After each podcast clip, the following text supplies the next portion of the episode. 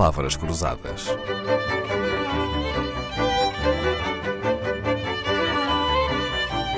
Porque quase tudo é uma questão de semântica. Sandra Marina Abrantes, a expressão bom pai de família ainda existe no direito da família em Portugal? Ainda existe. Sim. ainda existe, consagrado no Código Civil. E faz sentido na sociedade atual? Acho que já não. Acho que foi é um conceito que se mantém, uma vez mais um conceito indeterminado que espelha precisamente esta sociedade patriarcal em que vivemos durante milhares de anos, não é? E, portanto, acho que já podíamos ir alterando. No fundo, é um critério para aferir o grau de culpa. O que se diz pelo bom pai de família é se é uma pessoa diligente, criteriosa uh, e que atua com, com idoneidade.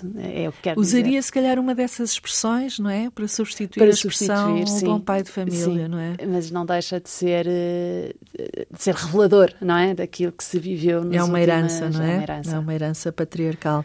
Bom, a vida evolui mais depressa que o direito, que o diga, por exemplo, a área do direito da família. Os conceitos de família já não são, na vida real, os exatamente os tradicionais, pois não, vão mudando muito depressa. O direito está muito atrasado ainda? Por acaso, no campo do direito da família, vão existindo algumas progressões, esta questão do direito do superior interesse da criança, uh, outra figura que vai existindo já há uns anos, os créditos compensatórios para uma mulher, por exemplo, que fica em casa a tomar conta dos filhos, portanto, vão existindo cada vez mais proteções e vai evoluindo. Uh, claro que ainda há um grande caminho a fazer, mas uma nota que é importante é muitas vezes mais importante do que o direito evoluir é as pessoas evoluírem, porque depois o direito dá resposta a isso. E não há coisas que o direito ou a lei não dá resposta a tudo. Temos que ser nós, internamente, a, a trilharmos o nosso caminho e também começarmos a olhar para as coisas noutro paradigma. Uhum. Disse-nos há pouco que a expressão, o conceito da lei bom pai de família serve essencialmente para aferir, para medir a culpa. Há outras formas de melhores de medir a culpa? Uma vez mais, nós estamos sempre muito à procura da culpa, não é? Quem é o culpado?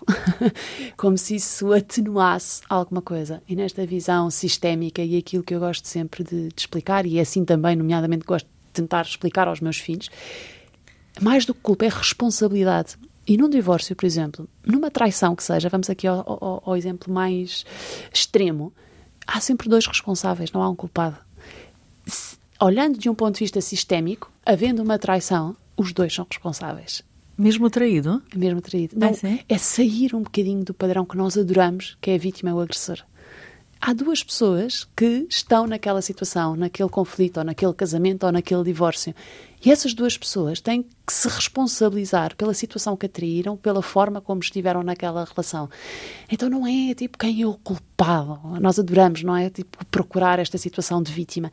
E é exatamente isso que eu digo: é sair destas crenças, sair da culpa, da vítima, do agressor. É devolver-nos o poder, não é? Nós criamos a nossa história. Há outras mudanças na legislação que a Sandra gostasse de ver em breve, enfim, alguma novidade que a legislação devesse incorporar para as quais andamos assim mais distraídos?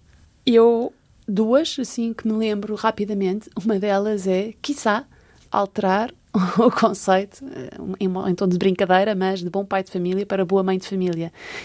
Cada vez mais existe estamos a voltar um bocadinho, não é? Mulheres que ficam em casa a tomar conta dos filhos. E para mim isto é essencial. É, é um papel incrível e, de, e, que a sociedade precisa muito deste acompanhamento. Mas estas mulheres não têm qualquer tipo de proteção legal.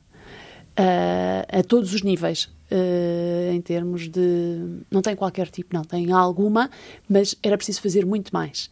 Uh, e pôr quase como isto fosse uma carreira, family management. Ou seja, olhar para a família dando a importância de vida e a posição jurídica de vida, por exemplo, a estas mulheres que decidem estar uh, ao cuidado da família. Basta dizer logo que ficam sem profissão, não é? Por exemplo, não há uma palavra por que exemplo, defina... E no caso de divórcio, o que é que acontece? Uhum. E então já existem algumas figuras, mas que depois na prática são de difícil aplicação e estas mulheres veem-se muitas vezes completamente desprotegidas. E na união de facto também trazer mais regulamentação e mais direitos a pessoas que estão numa situação de facto. Eu acho que o casamento é uma instituição que vai acabar. Acha? Vai-se diluindo porque, no fundo, é um contrato. É não verdade que as pessoas casam cada vez menos. E divorciam-se cada vez mais. e então uh, é importante também reforçar os direitos dos unidos de facto para fazerem valer depois, em caso de separação, os seus direitos. E para termos também uma sociedade melhor e mais feliz, Sandra Marina Abrantes acredita que para cada problema há uma solução boa para todas as partes, sem vencedores nem vencidos, sem culpados, antes responsáveis. Por isso deixou de exercer a advocacia tradicional para se dedicar ao direito sistémico.